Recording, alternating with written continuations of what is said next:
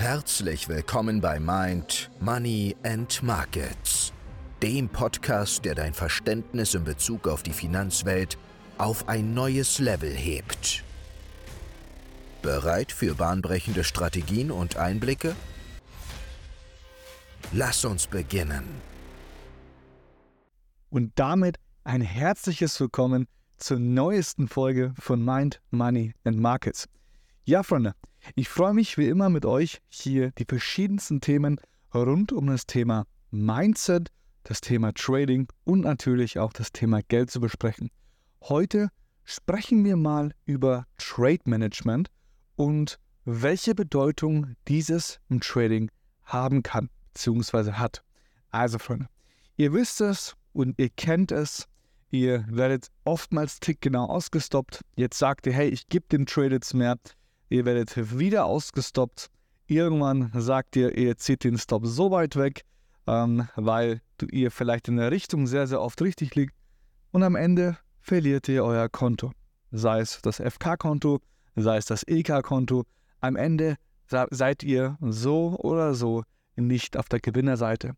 Was macht ihr? Ihr ärgert euch, ihr haltet vielleicht ein bisschen Abstand, ihr versucht euch wieder neu zu orientieren, ihr geht wieder an die Märkte und dieser Teufelskreis wiederholt sich. Immer und immer wieder. Und ich kann euch eins sagen, es hat nicht immer was mit der Stopgröße zu tun, sondern mit der Art und Weise, wie du stoppst und dass eventuell auch die Qualität deiner Einstiege nicht passt. Denn im Trading geht es darum, nachhaltige, replizierbare Trades abzusetzen. Das bedeutet, wenn ich heute einen Trade mache, wenn ich also wenn ich den Trade eingehe, wenn ich bereit bin, diesen Trade zu machen, muss ich morgen genau zu dieser Uhrzeit, genau zu dieser ähm, zur selben Order Flow Event, also zur selben Marktsituation, denselben Trade äh, wieder machen, ohne dass ich ihn bereuen würde oder sonst was. Also, auf was ich hinaus möchte, ist, mache nur Trades, hinter denen du stehst. Mache keine Trades, hinter denen ja sich Hoffnung verbirgt. Denn an der Börse hat Hoffnung nichts zu suchen. Wir versuchen, die Marktsituation zu analysieren und es umzusetzen. Denn wir handeln, was wir sehen. Wir handeln nicht, was wir denken. Okay? Somit müssen wir verstehen, wo unser Problem liegt.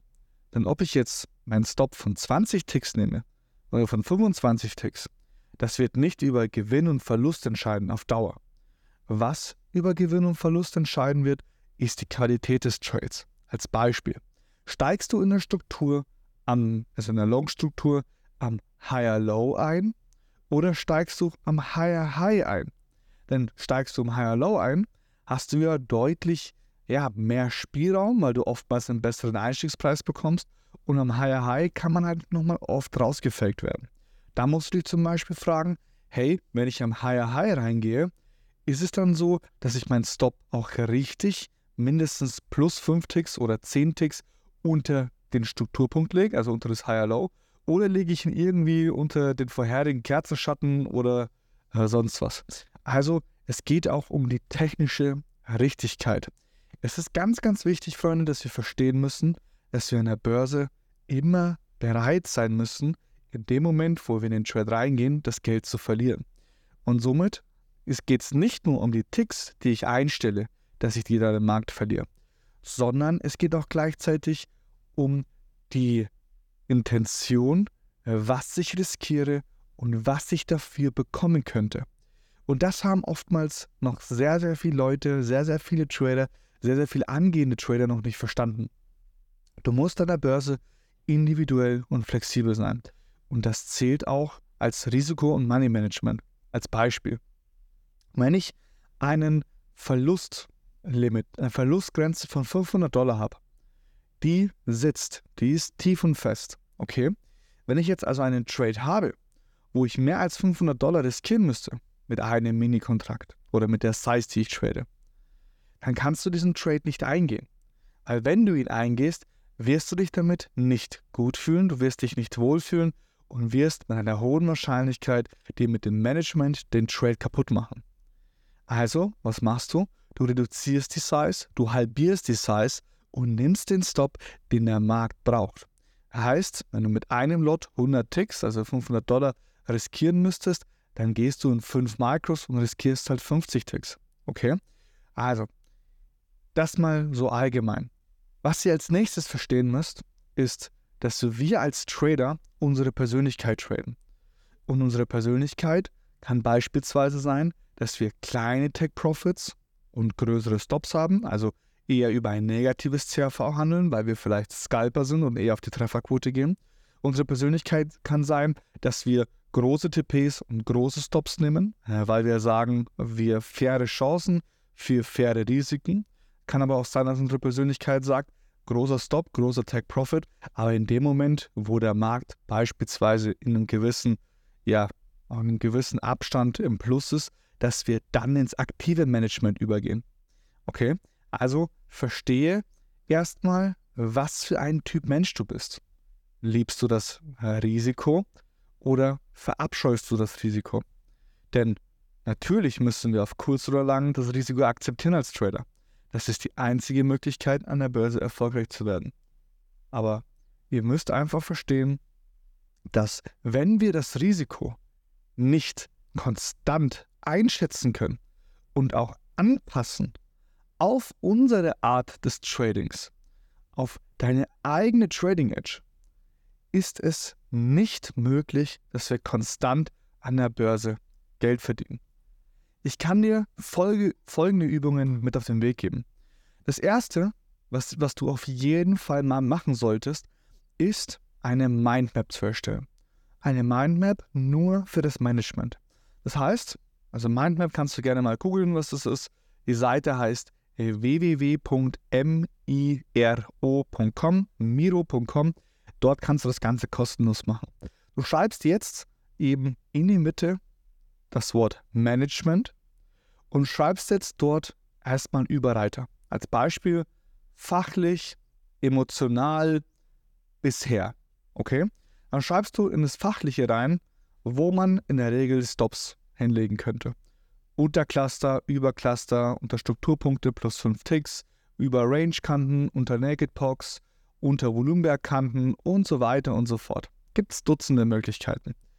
Dann das Emotionale. Also, was ist denn, was passiert denn, wenn du zum Beispiel mehr riskierst, als du bisher im alltäglichen Handel gemacht hast? Du kommst in die Unsicherheit und fängst an zu hoffen. Oder wenn du zum Beispiel auch positive Sachen. Wenn du 30 Ticks riskierst, der Markt 20 Ticks gegen dich läuft und dann für dich läuft. Das heißt, du hast sogar noch 10 Ticks Puffer gehabt. Also auch diese positiven Aspekte. Und dann noch das bisherige, das heißt, was für bisherige Erfahrungen du mit dem Management gemacht hast, wo du gute Performances hattest oder schlechte Performances. Okay? Das definierst du richtig stark aus. Da müssen mindestens 50, 60, 70 Punkte stehen weil dann wirst du dich damit befassen. Und das solltest du nicht alles auf einen Schlag machen, sondern versuche einfach mal in einem Zeitraum von sechs, sieben Tagen jeden Tag fünf bis zehn Punkte zu finden. Dass du jeden Tag fünf bis zehn Punkte aufschreibst. Und irgendwann, wenn das Interesse von dir selber erweckt worden ist, weil du sagst, hey, du siehst einen Sinn in dem Ganzen, geh einfach mal dann in den Replay-Modus, sei es in Bookmap, sei es in Atas oder Jigsaw, Ninja Trader, was auch immer du als Plattform nutzt und versuch dort einfach mal Trades einzugehen und die Trades zu managen. Und zwar so zu managen, wie es für dich bisher unüblich war, so zu managen, wie es für dich rational möglich ist, so zu managen, wie es für deinen Tradingplan passend ist. Und dann versuchst du eben deine Art zu finden. Denn zu seiner Trading Edge gehört auch das Money und Risk Management. Und wir können nicht eins zu eins dieselbe äh, Art und Weise des Managements hernehmen, die vielleicht gar nicht zu uns passt. Du kannst es nicht von irgendjemandem kopieren. Du musst verstehen, was du für eine Typ, also für ein Typ Trader du bist. Okay? Also mit Typen mal habe ich gemeint. Es ist egal, ob du eine Dame bist oder ein Mann bist. Also es geht im Trading immer, immer darum, das Beste für seine eigene Persönlichkeit herauszufinden. Und das Beste für deine Persönlichkeit ist das, was für dich funktioniert. Trade niemals mit zu hohem Risiko, auch wenn es vielleicht die Kontogröße zulässt oder sonst was. Und damit meine ich jetzt nicht, dass du 300 Ticks Stop-Loss nimmst oder sonst was, sondern damit meine ich, wenn du nicht klarkommst, dass du mit einem Mini-Kontrakt bei einer Tagestick-Range im Nasdaq von 1300 Ticks mit 60 Tickstops, ja, dann hast du gar keine Möglichkeit, als die Size extrem zu reduzieren. Oder du handelst den Markt nicht. Weil unser Stop muss auch angepasst sein an die Strukturen. Heißt, wenn ich Rotations, also eine Bewegung bis, eine Bewegung bis zur ersten Korrektur, wenn ich diese Rotations von 200 Ticks habe, ja, dann kann ich nicht mit 20 Ticks bei jedem Setup stoppen. Das funktioniert nicht. Klar gibt es Setups, bei denen das klappt, aber in der Regel funktioniert das nicht. Also verstehe auch, dass du dich dem Markt anpassen musst. Denn der Markt interessiert es absolut überhaupt nicht, was in deinem Tradingplan steht. Überhaupt nicht. 0,0,0. Okay? Das bedeutet, du wirst, du wirst immer individuell dir einen Rahmen geben. Der Tradingplan ist ein Rahmen, den du schaffst. Rahmenbedingungen für dein Trading. Versuche den Rahmen nicht zu eng zu schnüren, weil das wird dich in deiner Trader-Freiheit, in deinem richtigen Trading, ja, erdrücken. Und ich weiß, dass jeder sagt hier, und jeder Bilderbuch-Coach, jeder Bilderbuch-Mentor und die ganzen äh, Vorgaben, halt dich an den Plan genau, strikt, dies, das. Ja, das sollst du schon bei deinen Verlustgrenzen natürlich machen. Aber alles andere solltest du etwas Spielraum geben, damit du dich entfalten kannst, damit du dich entwickeln kannst. Denn nur so funktioniert Progress. Gut, Freunde, ich hoffe, ich konnte euch mit dieser Folge äh, wieder ein wenig Mehrwert liefern. Wie gesagt, schreibt mir immer gerne auf Instagram, wenn ihr irgendwelche Wünsche habt, wenn ihr irgendwas braucht und ich bin dann gerne da für euch. Bis dann, bis zur nächsten Folge. Ich freue mich. Ciao. Das war's für heute von Mind, Money and Markets. Mit den Tipps von Kahn bist du schon einen Schritt weiter im Game der Trading-Welt. Sei gespannt auf die nächste Folge, in der wir noch tiefer in die Marktgeheimnisse eintauchen. Bis dahin, bleib am Ball und erfolgreich im Handel.